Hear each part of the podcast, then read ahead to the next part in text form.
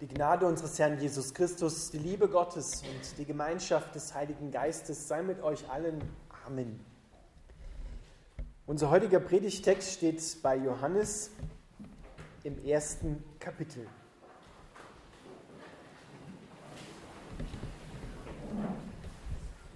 Am Anfang war das Wort. Das Wort war bei Gott und das Wort war Gott. Er war am Anfang bei Gott. Durch ihn wurde alles geschaffen, was ist. Es gibt nichts, was er, das Wort, nicht geschaffen hat. Das Leben selbst war in ihm und dieses Leben schenkt allen Menschen Licht. Das Licht scheint in der Dunkelheit und die Dunkelheit konnte es nicht auslöschen.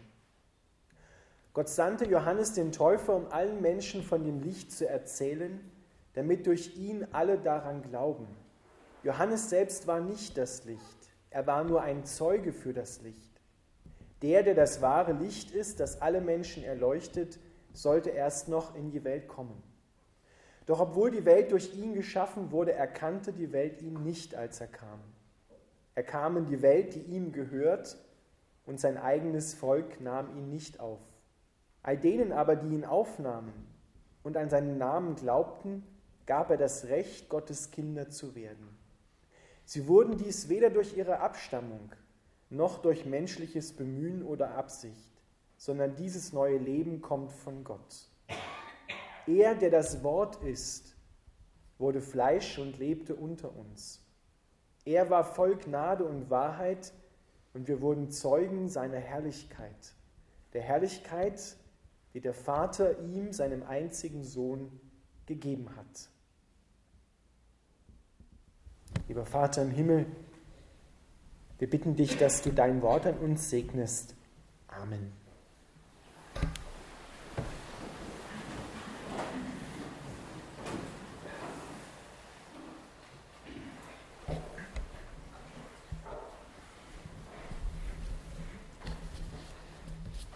Am Anfang war das Wort. Am Anfang schuf Gott Himmel und Erde.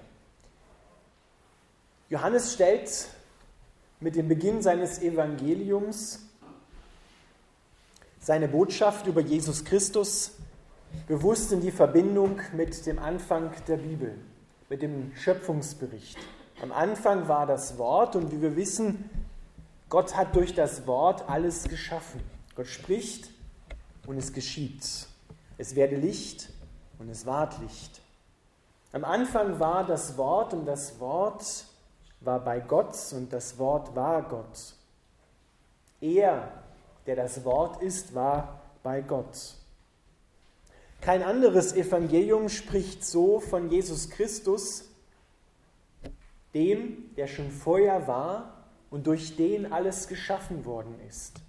Es heißt bewusst nicht, er hat alles geschaffen, sondern durch ihn ist alles geschaffen worden, weil der Vater ist der Urgrund ist der Schöpfer und durch Jesus Christus, er ist der Schöpfungsmittler, er ist der Heilsmittler, der einzige, den wir Menschen haben. Und wenn wir uns diese Worte, über die Theologen ganze Bände von Büchern gefüllt haben, nur über die ersten zwei Verse, einmal uns bewusst machen, durch ihn, durch Jesus Christus ist alles geschaffen worden.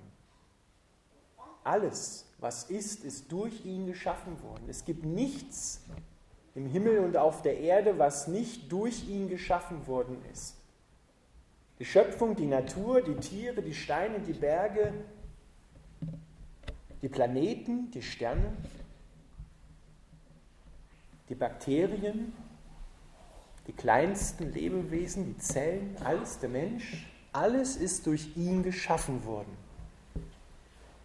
Es sind selbst die später abgefallenen Engel, Satan, durch ihn geschaffen worden. Alles ist durch ihn geschaffen worden. Und dann sagt Johannes, kommt dieser, der das Wort ist, der vor dem Anfang der Welt schon bei Gott war, kommt in die Welt hinein und wird Fleisch.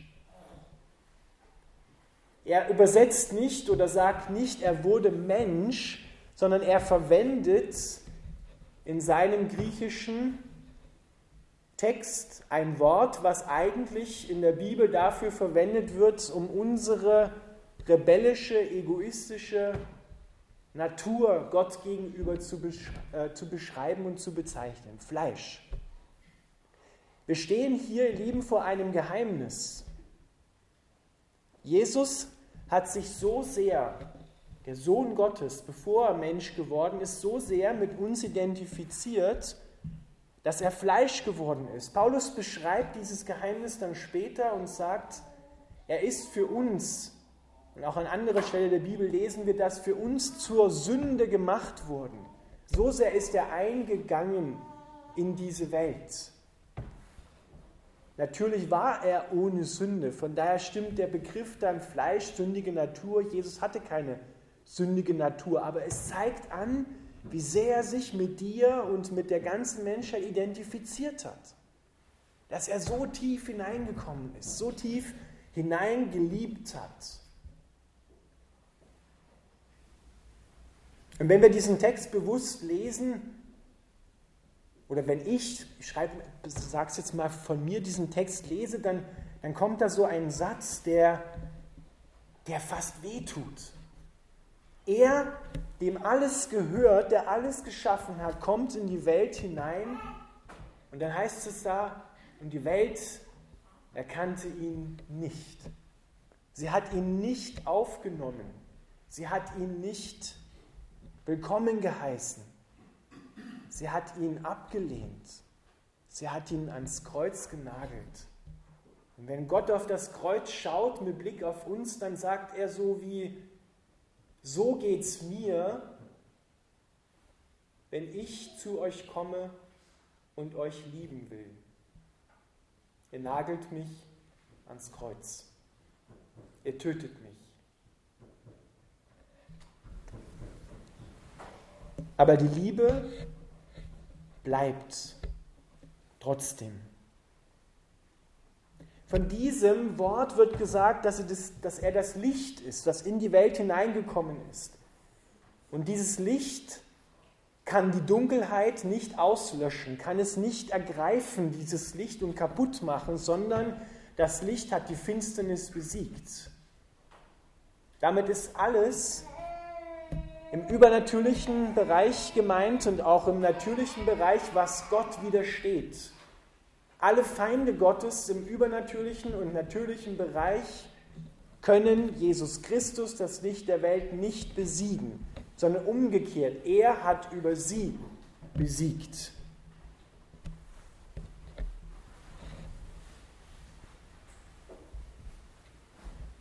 Er kam in die Welt hinein und sein eigenes Volk nahm ihn nicht auf.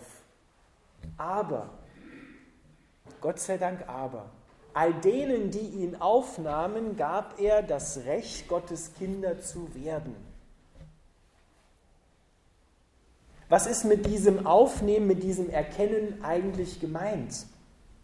Hier geht es nicht um ein verstandesmäßiges Aufnehmen, was mit Intelligenz zu tun hat. Das könnte dann ein Teil der Menschheit ziemlich gut ihn verstehen im Sinne von, ja, nachvollziehen, dass es da eine Erkenntnis gibt, die man begreifen kann.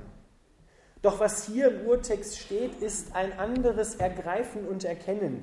Es ist ein Vertrauen, von Herzen her Vertrauen und sagen, ja, auch wenn ich nicht alles weiß und wir wissen sehr, sehr wenig von Gott. Selbst wenn wir ein ganzes Leben über diese Erde schon gegangen sind, Paulus sagt, unsere Erkenntnis ist bruchstückhaft. Wir sehen nur immer einzelne kleine Teile. Aber trotzdem vertraue ich, obwohl ich ihn nicht in und auswendig kenne. Ist ja in einer menschlichen Beziehung auch so.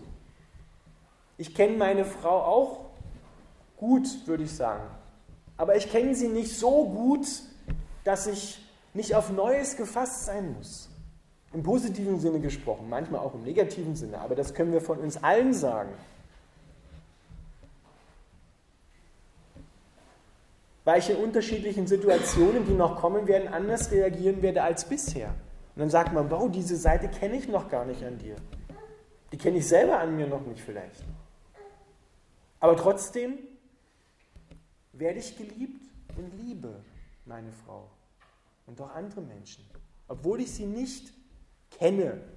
Ja, versteht ihr? Nicht hundertprozentig. Und so ist es bei Gott auch, aber es, ich komme an den Punkt, wo ich sage, ja, ich habe von dir gehört und das, was ich von dir gehört habe und erfahren habe mit dem Herzen, nicht nur mit dem Verstand, da sage ich ja dazu. Ich will dir vertrauen und will mit dir gehen, ich will dir nachfolgen. Und dieses Erkennen ist hier gemeint. Ihr Lieben, und dieses Erkennen und Ergreifen Gottes, ihn aufnehmen, das ist so wichtig, das ist so zentral, es gibt nichts Wichtigeres in dieser Welt, als diesen Schritt zu machen. Ihn aufzunehmen und ihm nachzufolgen und mit ihm zu leben. Weil, wenn wir das nicht machen, ihr Lieben, dann bleiben wir Teil der Finsternis dieser Welt und gehen verloren. Jesus, das Licht kam in die Welt, er leuchtete, er strahlte, er zeugte von dem Vater, aber da gab es Menschen, die wollten lieber in der Finsternis bleiben und ihn nicht aufnehmen. Die haben gegen ihn rebelliert. Und das ist heute nicht anders. Das Licht scheint immer noch. Er ist immer noch, Gott sei Dank, da, trotzdem und bleibt mit seiner Liebe da. Und es geht darum, ihn aufzunehmen, ihm Einlass zu gewähren in mein Leben, damit er mich hell machen kann. Denn ohne Gott sind wir Teil der Finsternis in dieser Welt. Nur mit ihm sind wir im Licht und haben das Leben, weil das Leben ist in ihm. Und wenn das Leben in ihm ist, dann muss ich auch in ihm sein, sonst habe ich kein Leben. Wer den Sohn hat, der hat das Leben. Wer den Sohn nicht hat, sagt Johannes im selben Evangelium, der hat das ewige Leben nicht. Da passt keine Karte dazwischen. Nichts. Darum geht es, dass wir den Sohn Gottes aufnehmen und dass wir an ihn glauben. Das heißt nichts anderes, ihn empfangen und ihm vertrauen, auch wenn ich noch nicht alles weiß, auch nicht weiß, was ein Plan für mein Leben ist. Aber ich weiß, dass dieser Plan das Allerbeste ist für mein Leben. Auch wenn ich nicht schon die nächsten 40 Schritte sehe, aber ich sehe vielleicht die nächsten ein, zwei Schritte. Und darf ihm vertrauen, dass er mich nicht irgendwo anrennen lässt. Oder dass er irgendwann mich anlügt und ich irgendwo hinkomme, wo ich gar nicht hin wollte.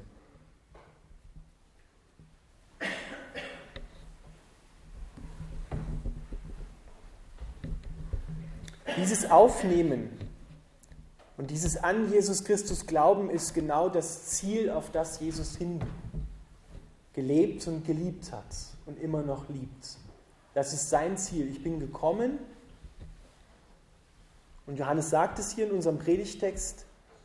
Johannes der Täufer zeugte davon, damit sie an ihn glauben. Das Wichtigste und der wichtigste Schritt in deinem Leben ist, dass du an Jesus Christus glaubst und ihm vertraust und Ja zu ihm sagst und ihn in dein Leben aufnimmst. Und da sagt uns unser Predigtext, das musst du alleine tun. Du kannst nur ein Kind Gottes werden, eine neue Schöpfung werden, indem du das einzig und alleine eine exklusive Liebesbeziehung mit Gott beginnst. Weil hier steht, Sie wurden dies weder durch ihre Abstammung, nicht weil du in einer gut situierten, frommen, evangelischen oder katholischen oder freikirchlichen Gemeinde groß geworden bist, bist du automatisch in einer Liebesbeziehung und ein Kind Gottes mit Gott. Du bist es auch nicht durch menschliches Bemühen, heißt es hier. Du kannst es nicht leisten. Du kannst dich nicht so sehr anstrengen, dass du sagst, eigentlich bin ich ein ganz guter Mensch sondern das, was dich alleine gut macht, ist die Gerechtigkeit Gottes, dass er für dich gestorben ist, dass du an ihn glaubst. Das ist der entscheidende Unterschied. Du kannst Gott nur gefallen, sagt Paulus im Römerbrief, wenn du an ihn glaubst, wenn du ihm vertraust. Nicht deine Taten und deine Leistungen zählen vor Gott, sondern dass du seinem Sohn Jesus Christus und damit ihm vertraust. Das ist der entscheidende Unterschied und der entscheidende Grund. So kommt dieses neue Leben in dich hinein. Und das, diese Veränderung, dass Jesus in deinem Leben ist, ist so radikal, dass Johannes seinem Evangelium sagt, es ist wie eine Neugeburt, eine neue Schöpfung hat begonnen. Deswegen sagt er auch und zieht damit die Parallele zum Anfang der Bibel, am Anfang war, Gott schuf am Anfang. Das, was Gott damals ursprünglich geplant hatte mit der Schöpfung, dass er die Menschen gemacht hat, das vollendet Jesus Christus jetzt. Er ist der Erste einer neuen Schöpfung, der erste Mensch im Himmel, wahre Mensch und wahrer Gott. Und wir dürfen ihm nachfolgen, dürfen Menschen werden, die in einer Liebesbeziehung mit Gott stehen und ewig leben. Und wenn du diesen Schritt noch nicht gemacht hast, wenn dir das nicht bewusst ist, dass Jesus in deinem Leben ist und ihm nachfolgst, dann lade ich dich ein, dass du das tust. Es ist wichtiger als alles andere, weil da ist die Bibel und Johannes in seinem Evangelium ziemlich klar. Wenn wir Jesus nicht haben, in uns haben, und er unseren Leib zum Tempel, zu seiner Wohnung gemacht hat, dann bleiben und sind wir Teil der Finsternis dieser Welt und werden verloren gehen.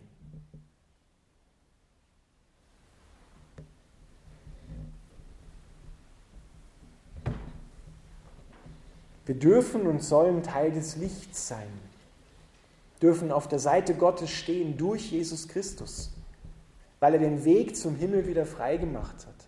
Deswegen ist er Fleisch geworden. Er hat sich so sehr mit dir identifiziert, auch mit deiner Schuld, mit deinen Fehlern identifiziert, dass er sagt, ich liebe dich so sehr, dass ich all den Murks, der in deinem Leben drin ist, all das Verbogene, all die Dunkelheit auf mich nehme, damit du im Licht mit Gott ewig leben kannst. Das ist Liebe.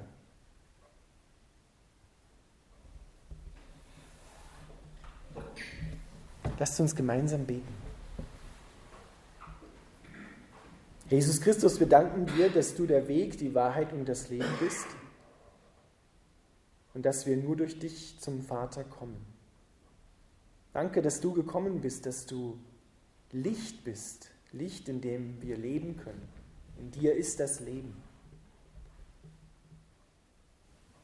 Und wir laden dich ein, ich lade dich ein, und ich lade jeden von euch ein, wenn du das noch nicht festgemacht hast mit Jesus, dass du es persönlich jetzt festmachst und sagst, ja Jesus, ich will nicht in der Finsternis leben, ich will nicht in der Finsternis bleiben, sondern ich will im Licht leben, als Kind des Vaters im Himmel. Ich habe schon von dir gehört, Jesus, und habe vielleicht hier und da auch schon was erfahren mit dir, aber ich lade dich ein, Mach das zu deinen persönlichen Worten. Ich lade dich ein, dass du kommst, dass du in meinem Lebenshaus Licht machst, dass du mir meine Schuld vergibst, mich reinigst und mir dein ewiges Leben schenkst. Danke, dass ich eine Neuschöpfung werden kann, ein Kind Gottes, das unendlich geliebt ist. Ich danke dir dafür. Und wer das glaubt und Jesus annimmt, der sagt Amen. Amen.